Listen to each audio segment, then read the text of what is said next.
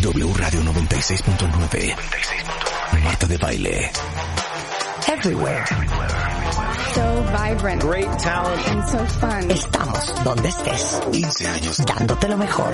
Ladies and gentlemen, it's my pleasure to present 15 años. De Marta de baile. Absolutely amazing. Cásate con Marta de baile. Enchúlame el changarro. The Baile Kids. My favorite things.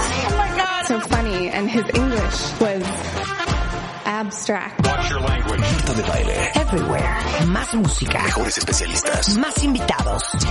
Estamos en radio, Por Instagram, Powerful. Spotify, Facebook, YouTube. Twitter. Young woman with big dreams. New content, new ideas, new guests, new season. Marta de baile. Everywhere. Una de las emergencias, de las muchas emergencias que hay en nuestro país, es la diabetes. Y adivinen quién está en el estudio. Nada más y nada menos que Dr. O. Qué bonito. Dr. O es Doctor precioso. O, ya va a ser. No es Dr. Oz, es No. Dr. O. Podría, podría ser si junta las dos, las dos, el, el nombre Sí, y apellido. Dr. Doctor Oz. Oz. Es nuestro Dr. Oz. Exacto. Porque es Oded Stempa. Ajá. Especialista en endocrinología por la UNAM, es jefe de la división de endocrinología del Centro Médico ABC del Hospital ABC en la Ciudad de México. Conferencista con más de 700 conferencias impartidas en México y en el mundo. Y bueno, una eminencia en el tema, me gusta esta palabra. O, endocrino. Endocrino. Endocrino. A ver, hemos hablado tanto de este tema y las cifras a mí me tienen todavía choqueada.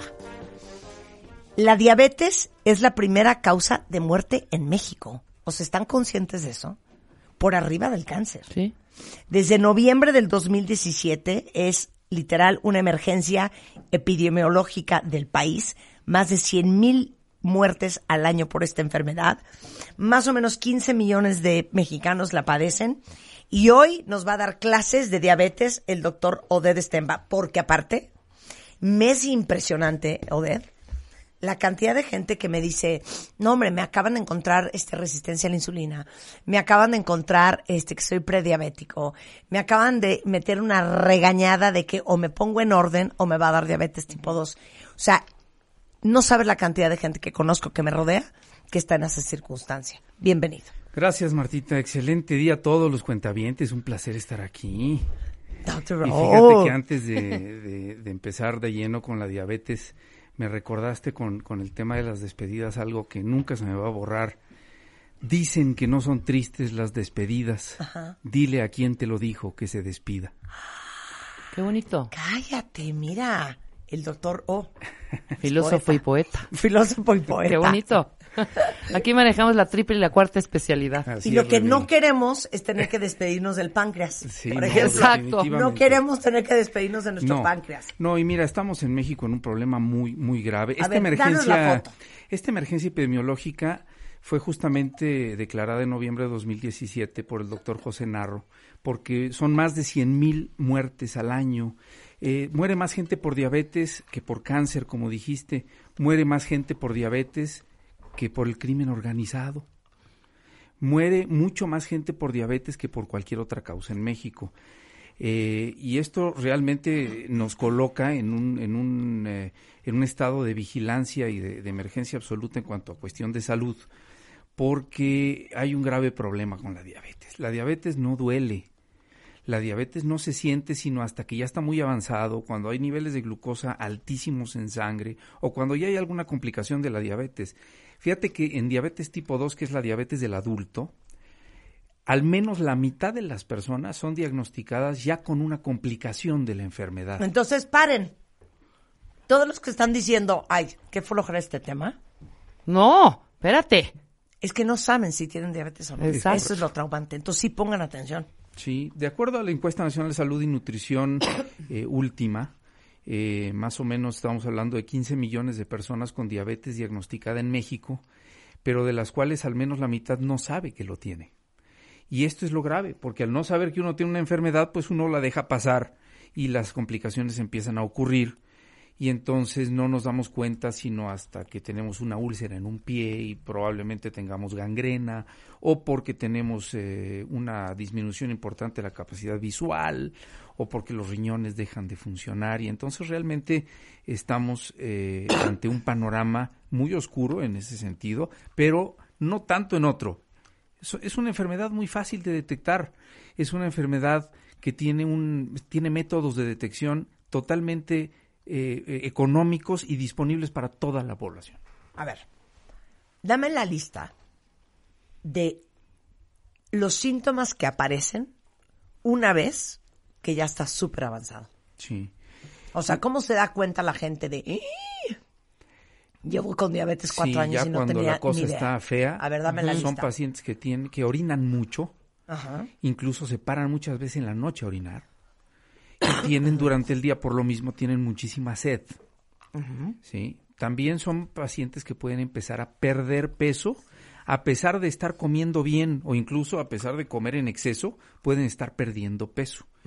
Y otra muy frecuente es eh, una visión muy borrosa o cambios muy drásticos en muy poco tiempo en la capacidad visual. Y, y de pronto se van a hacer lentes, les entregan los lentes y ya no pueden ver bien con los lentes nuevos. Eso es muy clásico de un descontrol de la diabetes porque tienen concentraciones altísimas de glucosa en sangre. Esos síntomas son de glucosa alta por sí sola. Ahora, la diabetes es un factor de riesgo mayor para tener un infarto, por ejemplo. Claro. A ver, explica. La enfermedad cardiovascular, que es el infarto o el infarto cerebral, está íntimamente ligado a diabetes, porque la diabetes no es nada más glucosa alta. La diabetes también implica colesterol elevado. Muchos de los pacientes, la mitad de los pacientes con diabetes tienen hipertensión, por ejemplo Presión alta. presión alta. Eh, otros tantos tienen eh, colesterol y triglicéridos elevados. Pero es muy padre esto porque la diabetes es una enfermedad por su naturaleza, es una enfermedad también inflamatoria. No tanto inflamatoria de las articulaciones, que nos duela la rodilla, no, es inflamatoria porque adentro de, de- de las arterias, de los vasos sanguíneos, la pared interna se inflama.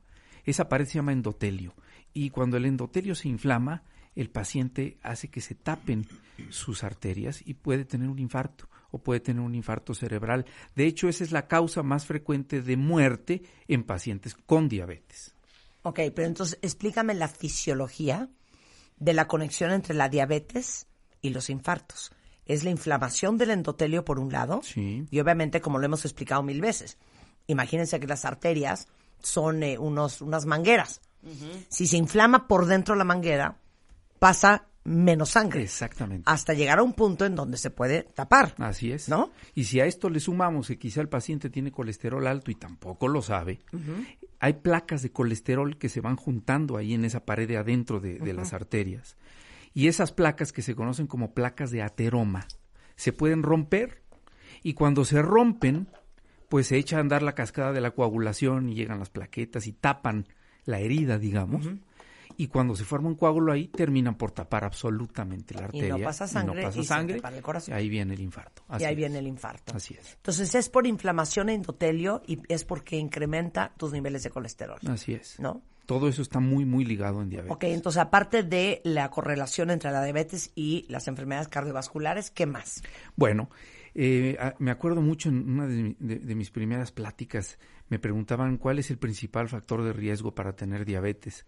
y, y- y yo decía algo, algo chusco, si quieres, en aquellos años, pero lo sigo sosteniendo. Eh, uno de los principales factores de riesgo es tener pasaporte mexicano. Sí. Qué fuerte lo que ¿Por? acabas de decir. Sí, Eh, el- el- los mexicanos tenemos, además de malos hábitos de alimentación y malos hábitos en cuanto a actividad física, también tenemos una carga genética común que nos hace más susceptibles a tener diabetes, porque la diabetes tipo 2, aunque sabemos que tiene que ver con la obesidad y con que no hacemos ejercicio, también tiene que ver con diversos genes que están muy bien tipificados, muy bien identificados y que la población mexicana tiene esos genes. Entonces, genéticamente es susceptible para diabetes. Hay gente que, como tú decías hace rato, Marta, muchos, yo creo que todos tenemos o familiares o conocidos cercanos que tienen diabetes. Nadie se salva de eso. Y a veces encontramos incluso familias enteras de gente que no es obesa, que es delgada y que tienen diabetes incluso agresiva, es decir, se diagnostica eh, eh, en un, y en un año ya tienen que usar insulina, por ejemplo. Ya, ya requieren un tratamiento mucho más intensivo porque la diabetes se comporta en forma mucho más agresiva. Y eso se lo achacamos más a lo genético.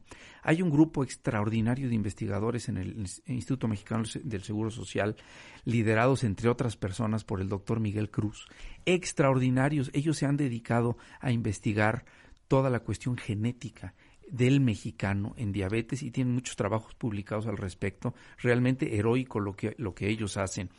Hasta ahora lo único que, que es malo en ese sentido es que a pesar de conocer aquellos genes de alta susceptibilidad, o sea, aquellos genes que si, si el paciente los trae, eh, lo- los hace de alto riesgo para tener diabetes y diabetes muy agresiva, hasta ahora eh, es muy difícil determinar la presencia de estos genes, no son exámenes de laboratorio disponibles y abiertos a la población, pero bueno, al menos sabemos que existen los genes y tenemos la obligación en México de vigilar al paciente diabético muy de cerca para que no haga complicaciones. Pero, pero fíjense, qué importante es esto.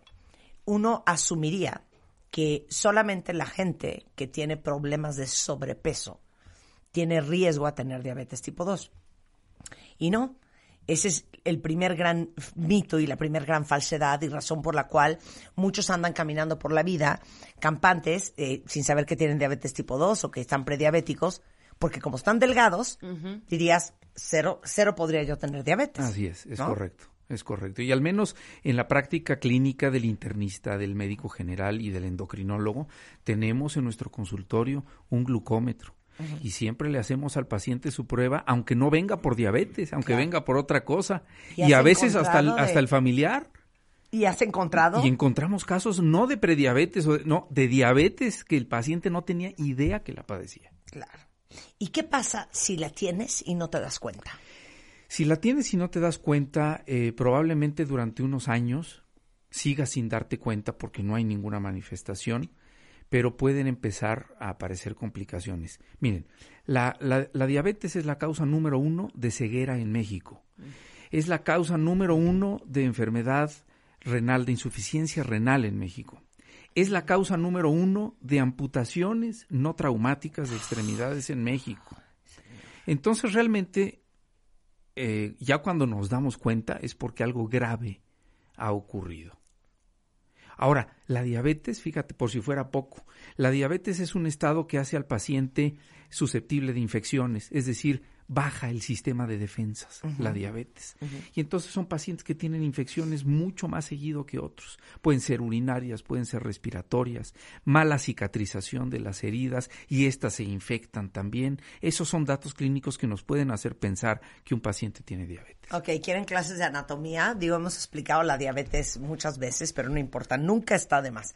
Entonces, con peras y manzanas, Dr. O les va a explicar qué es la diabetes, o sea, qué malfunction del organismo. Venga. Excelente. Mira, la diabetes es un grupo de enfermedades que obedecen a un elemento central. No hay insulina o hay deficiencia de insulina. La insulina es una hormona que todos producimos en el páncreas y que sirve para eh, permitirle a la glucosa de los alimentos entrar a las células de todo nuestro organismo y ser utilizada como combustible. La glucosa es nuestra gasolina, con esa funcionamos. Entonces, si yo me como un pan dulce, que es lo primero que le mandaron quitar a una persona muy cercana a mí que le acaba de salir diabetes tipo 2 y el doctor le metió un arrastrón de ahí te encargo. Si yo me como un pan dulce, una concha, eh, eso se convierte obviamente en glucosa en mi cuerpo. Correcto. Entonces, entre ese pan dulce, esa glucosa, y el páncreas abre la llave, sale insulina, Ajá. para que esa glucosa entre a mis células y yo siento ese boost que uno siente cuando se mete un carbohidrato. Exactamente. ¿Ok? Tal cual. Ok, entonces, ¿qué pasó? Entonces, en la diabetes, el páncreas pierde su capacidad de producir insulina. En la diabetes tipo 1, que es la de los, los niños, la juvenil que se conocía antes, prácticamente la deficiencia de insulina es total. No se produce nada. En diabetes tipo 2, al momento del diagnóstico por lo menos se ha perdido la mitad de la capacidad del páncreas de producir insulina. Ya es muy poca. Menos del 50% es muy poca para mantener nuestra glucosa bien en sangre. Y ojo, fíjate qué, qué- qué interesante lo que, lo que tú decías. A ver, si no hay insulina, la glucosa por un lado no puede entrar a nuestras células. Entonces nuestro nivel de energía va a estar muy bajo, va a estar por los suelos. Y la glucosa pues se va a quedar eh, circulando en la sangre porque no puede entrar a las células y de ahí que tengamos alta el azúcar en sangre.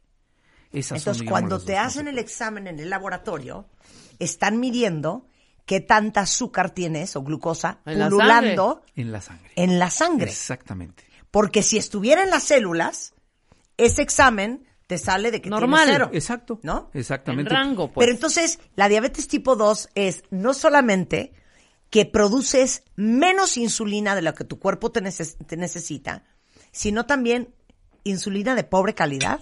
Realmente tú mencionabas esto al principio, decías resistencia a la insulina. Ajá.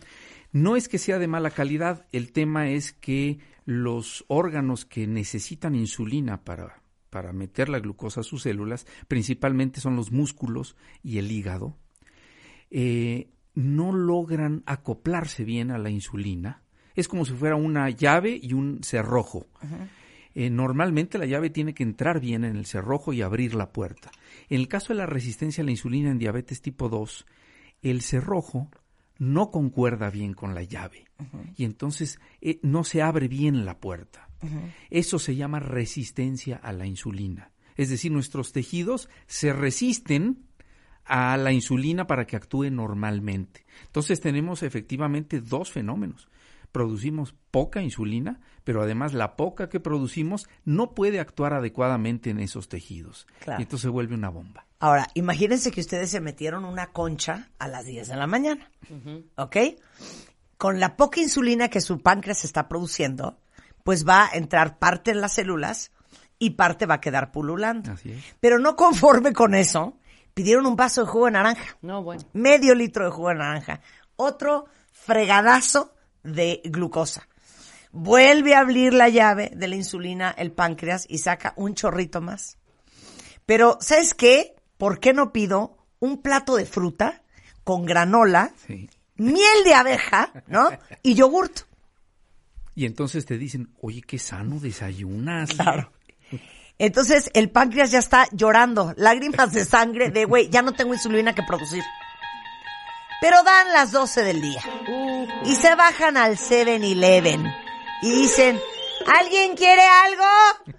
Y suben Unas con donas. unas donas. Unas donas. Otro fregadazo de Insulina. De glucosa. De glucosa, perdón. Vienen las dos y media de la tarde y se van a su restaurante favorito de comida corrida. Y arrancamos con una sopa de pasta. Claro que sí, como que no. Unas papitas con rajas, Una milanesa una milanesa empanizada. y, ¿por qué no de postre? Una capirotada. Y mi, y mi jarra de agua de Jamaica. Y mi gata de agua- No, peor, de horchata, de horchata. Entonces ya para las 4 de la tarde, o sea, el páncreas está así. Pero Y a el eso se debe al mal del puerco. Claro, pero eso fue el martes. Pero también fue el miércoles. Sí. Pero fue en enero, pero fue en febrero. Y te faltó la cena. Y no fue el 2019, esto está pasando desde el 2015. O desde el 2000... ¿En qué nacieron? Hombre. ¿Es así? Es así la cosa, es así Es la así. cosa. Ahorita mencionabas algo importantísimo. El jugo de naranja en la mañana es el peor veneno que podemos tomar. Es que te lo suplico, no me toques ese tema. Hay pocas cosas que me gustan tanto como el jugo de naranja y el tocino. Si yo le doy dos tragos a un jugo de naranja, haz de cuenta que me estoy metiendo heroína en la sangre. Ese es, ese es mi nivel de remordimiento. Pero explícalo. Sí, eh, la carga de azúcar que tiene un, ju- un vaso de jugo de naranja es absurda. Incluso le quitamos la fibra, ¿no? Al quitarle eh, el, el bagazo y todo lo que tiene la naranja y dejamos nada más el jugo, que es, la- es, es nada más azúcar. Es muy importante eh, ser muy conscientes con la alimentación. Eh, no, no, no- no estamos diciendo que no deban de consumirse azúcares. La fruta, por ejemplo, es absolutamente sana y contiene un- un- una muy buena cantidad de glucosa, pero hay que evitar todo lo demás, las mieles, las mermeladas, los jugos, todo eso son realmente es, es veneno para, para nosotros. ¿Qué crees que es lo que nos tiene tan diabéticos? De toda la alimentación, Ajá. ¿cuáles serían tus top 5? Híjole, muy buena pregunta. Sí, dentro del top 5 está el jugo de naranja, definitivamente. O sea, eso es indiscutible. ¿eh? Otra, en México, pues es, digo, es tradición, pero nosotros abusamos de lo que es frito, empanizado y capeado. ¿Sí? Es- esas tres, digamos, entran en una categoría, es terrible. Es lo Frito, yo te empanizado el otro día. No hay nada más delicioso No hay nada más que delicioso. una y hay que sábana de pollo, de pechuga de pollo, Empanizadita. Empanizada. empanizada, frita, Sí. Sí. con limón y sal. No, bueno, ¿de qué me están hablando? Así es. Así es. Otra cosa terrible, el pan dulce. El pan Otra dulce cosa, nos sí. tiene arruinados. ¿eh? Arruinados. Nos tiene arruinados. Nosotros le preguntamos a los pacientes, a ver, consume pan, y la gente cuando oye pan, para ellos es pan dulce. No es pan. No, es, no, no es pan, es pan es pan dulce. dulce. Sí. Y eso, y, y- y lo toman como algo absolutamente normal de, de- de lo que consumimos todos los días. Refrescos. México es el país número uno consumidor de refrescos en el mundo y los refrescos son cargas absurdamente altas de azúcar. Sí, y eso es aquí. Y por supuesto, última, alimento chatarra. Eh, y esto estoy hablando de no solo de comida rápida, sino de todas las frituras y todas las cosas que vienen en las bolsitas. Sí, todas esas cosas también eh, contienen ácidos grasos saturados que, que contribuyen a elevar el colesterol, contribuyen a enfermedad cardiovascular, a empeorar la diabetes. Realmente ese tipo de, de situaciones son, yo te diría, las principales desde el punto de vista alimenticio que nos están dando en la torre con eso. Yo tengo a alguien que es diabético tipo 1, que es la diabetes infantil, eh, muy cercano a mí. Y me, me muero de risa porque de repente me dices que hija, no te pongas a dieta, lo que tienes que hacer es comer como yo. Le digo, idiota, eso por, para todos los propósitos prácticos es una dieta. Pero es impresionante porque ella come eh, frutas, muy poca, muchas verduras y proteína. Punto. Su ingesta de carbohidratos, que es tortillas, pastas, arroces, panes, es casi nula. Y, y a mí me impresiona porque cuando de repente se quiere dar un gustito y a lo mejor eh, le mete tres cucharadas a un pastel o prueba un poco de chocolate, que es una cosa súper rara, y se toma el azúcar, inmediatamente ves Cómo se cómo sube la glucosa, cómo se dispara.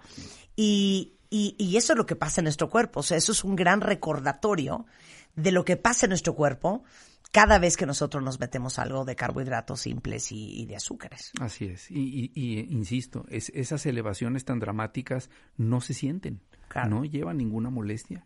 Y ese es el gran problema. Alguna vez me preguntaron en, en- en Costa Rica, en un congreso, doctor, pues, eh, usted ha alegado que con tanto medicamento sigue habiendo muy pocos pacientes bien controlados. Si usted pudiera escribir una carta a Santa Claus, ¿qué haría? ¿Qué escribiría? Y mi respuesta fue, yo pediría que la diabetes doliera a partir de hoy, porque si la diabetes doliera, otro sería el panorama.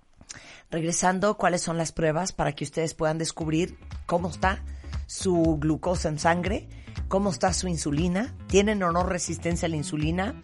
Y vamos a hablar de, ¿hay cirugías para la diabetes? Al volver, con el doctor Oded Stempa. Nada más y nada menos que especialista en endocrinología por la UNAM, jefe de la División de Endocrinología del Centro Médico ABC en W Radio. Facebook. Escuchas a Marta de Baile por W Radio. Síguenos en Facebook, Marta de Baile. Y en Twitter, arroba Marta de Baile. Marta de Baile, on the go. Maroon 5. Maroon 5. Marta de Baile te lleva al concierto de Maroon 5. Sé uno de los primeros cinco cuentavientes que escriban a conciertos arroba martadebaile.com y llévate esta alegría. Escuchas a Marta de Baile por W Radio 96.9. 15 años de Marta de Baile. Estamos de vuelta. Thank you.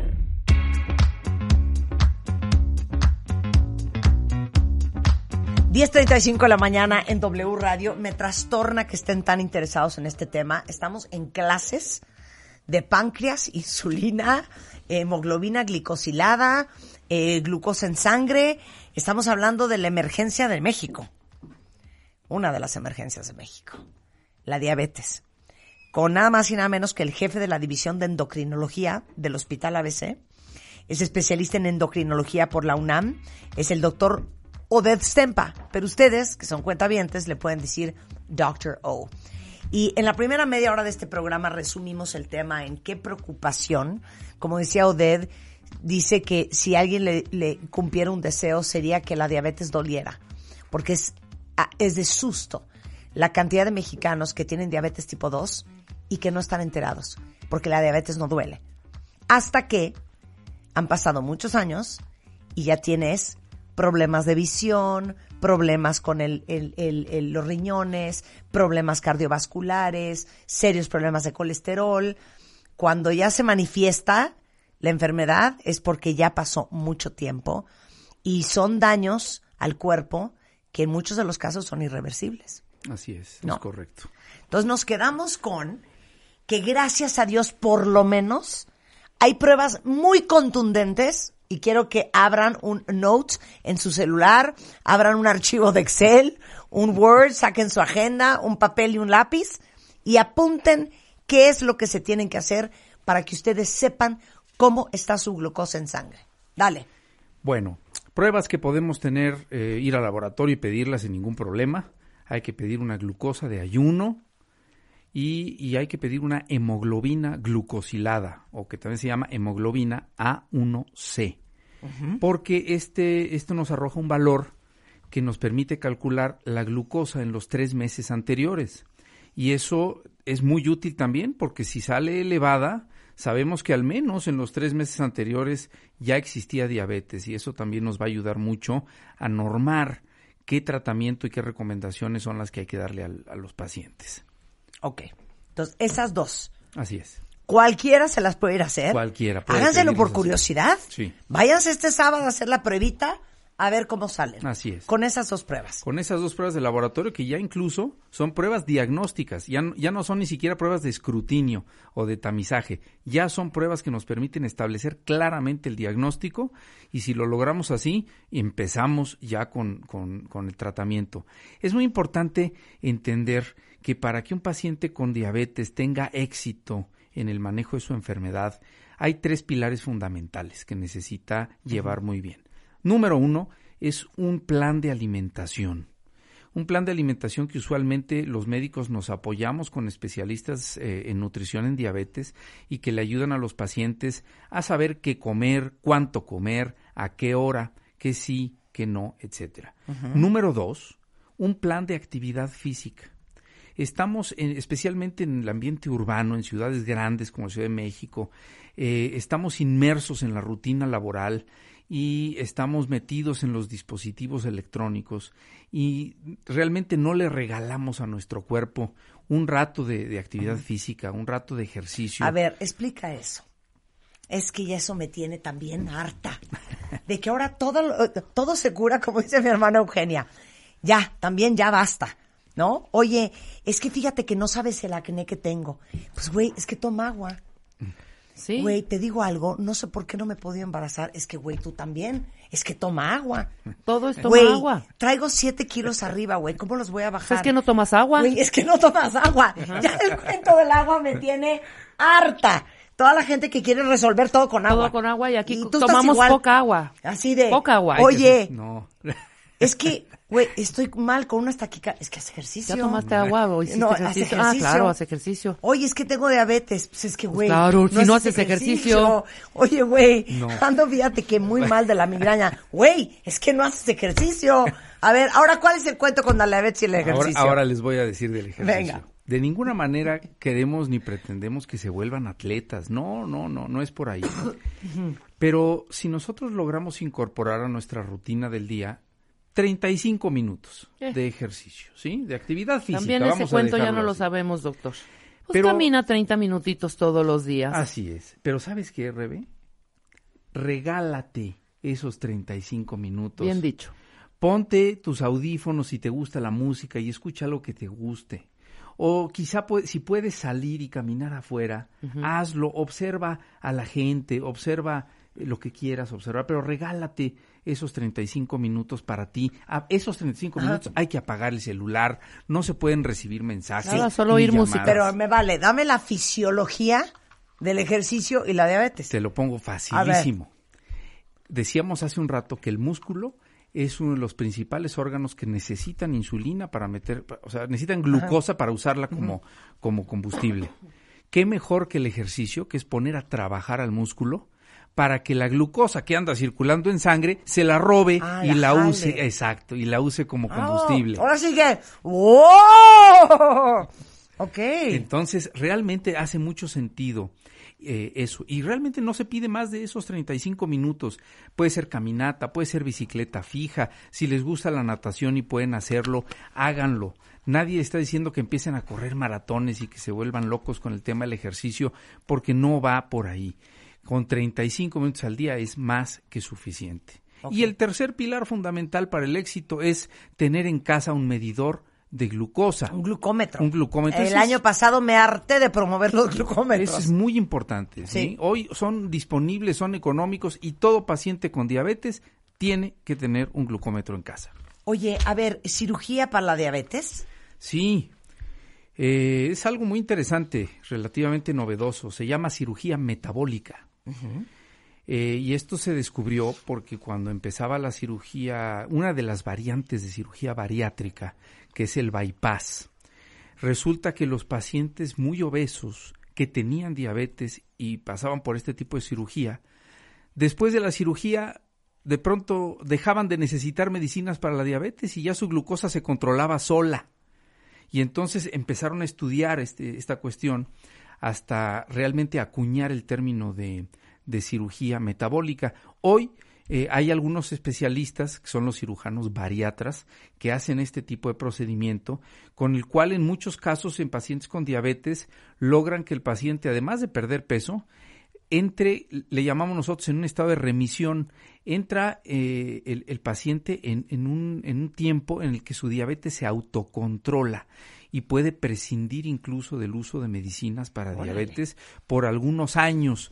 Ojo, no hay que confundir con esto, no es curable la diabetes tipo 2 ni por cirugía ni con ningún otro método.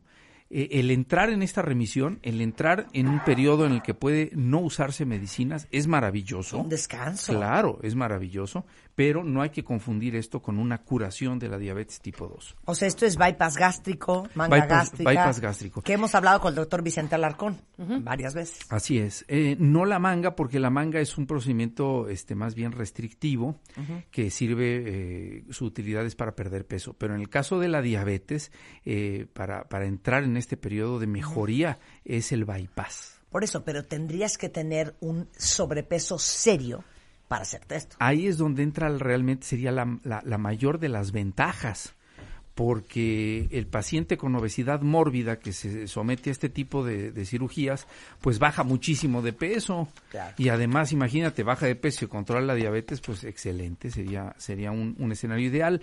Hoy en día, eh, la cirugía metabólica eh, no la hacen muchos, son relativamente pocos especialistas que lo hacen. Todavía no es un método que esté realmente disponible y abierto para toda la población. Así que creo que por algunos años más vamos a tener que enfocarnos mucho en la innovación en cuanto a fármacos para, para el tratamiento de la diabetes que, que van surgiendo eh, en forma impresionante. Bueno, el doctor Oded Stempa está en la Ciudad de México, es el jefe de la División de Endocrinología del Centro Médico ABC, especialista en endocrinología de la UNAM. Claramente los endocrinólogos son los dueños de la diabetes. ¿De qué más eres dueño como endocrinólogo? Diabetes, Como endocrinólogo vemos cualquier trastorno hormonal, diabetes, problemas de la tiroides, menopausia y osteoporosis, eh, problemas de metabolismo, el calcio, por ejemplo, eh, todo eso lo vemos los endocrinólogos. las enfermedades del escroto. No, Eso lo ve el urólogo. Eso lo ve el urólogo. A ver, hazle otra pregunta. la, el acné, doctor, tengo un problema muy fuerte. Ah, Ok. claro Pues sí, que por sí. ovario poliquístico. Por ovario ver, poliquístico, esa muy bien, te pregunta lo es dije. muy buena. Claro. El acné depende en quién. Muy En bien. adolescentes es terreno del dermatólogo. Ok, en adolescentes, perfecto. Ya cuando hablamos de acné en la edad adulta, probablemente sí tenga un contexto hormonal y Bien. lo vemos los endocrinólogos. A sí. ver, digo. Em, Prolapso rectal. Eso lo ve el cirujano coloproctólogo, así es. inflamación de las vías respiratorias. bueno, ahí puede ser el neumólogo, puede ser el otorrino. Ok. Sí. Bolas en las chichis, doctor. No, Ahí neta. idealmente, eh, es que ahí también está, está bien, no es el ginecólogo. ¿ok? Bien. Es el especialista en glándula mamaria. Ya Él lo de la hemorroide y todo ese rollo, pues ya Claro, sabemos pues, perfectamente. Hemorroide supurante. También es del proctólogo. Es que te voy a decir cuál es la maña de muchos de nosotros los mexicanos. Ya me dio hambre. Tenemos un cuate que es, no sé, Sí, güey. cualquier especialidad que usted quiera. Radiólogo. Exacto, y le preguntamos y nos medica. Sí. No, a Además, ver, acuérdense, en este programa, si para algo somos buenos, es para encontrar al especialista. al especialista con alta especialidad. Claro, es. O sea, no al médico, sí. no al endocrinólogo. Oye, es que O mi sea, les compadre damos es unas vueltas, claro. Es que mi compadre es reumatólogo y estoy sangrando mucho de la nariz y estoy vomitando sangre. Oye, ve con el gastro. No le hables al compadre reumatólogo. Bueno, ya saben de qué es dueño el endocrinólogo. Les paso los teléfonos del consultorio del doctor Oded Stempa. Eh, por si alguien ocupa, lo apuntan en la E de endocrinólogo, en la O de Dr. O. Es 5272 2419 5276 9278. Está en la Torre Mackenzie del Centro Médico ABC de Observatorio aquí en la Ciudad de México o es Doctor Stempa en Facebook. Gracias, Doctor O. Gracias, buen explicador. ¿Cómo nos hace gracias. Extraordinario Rebe. doctor, ¿eh? Un placer para todos. Que estén muy bien, que tengan un excelente día. Muchas gracias. Cásate con Marta de Baile 2020.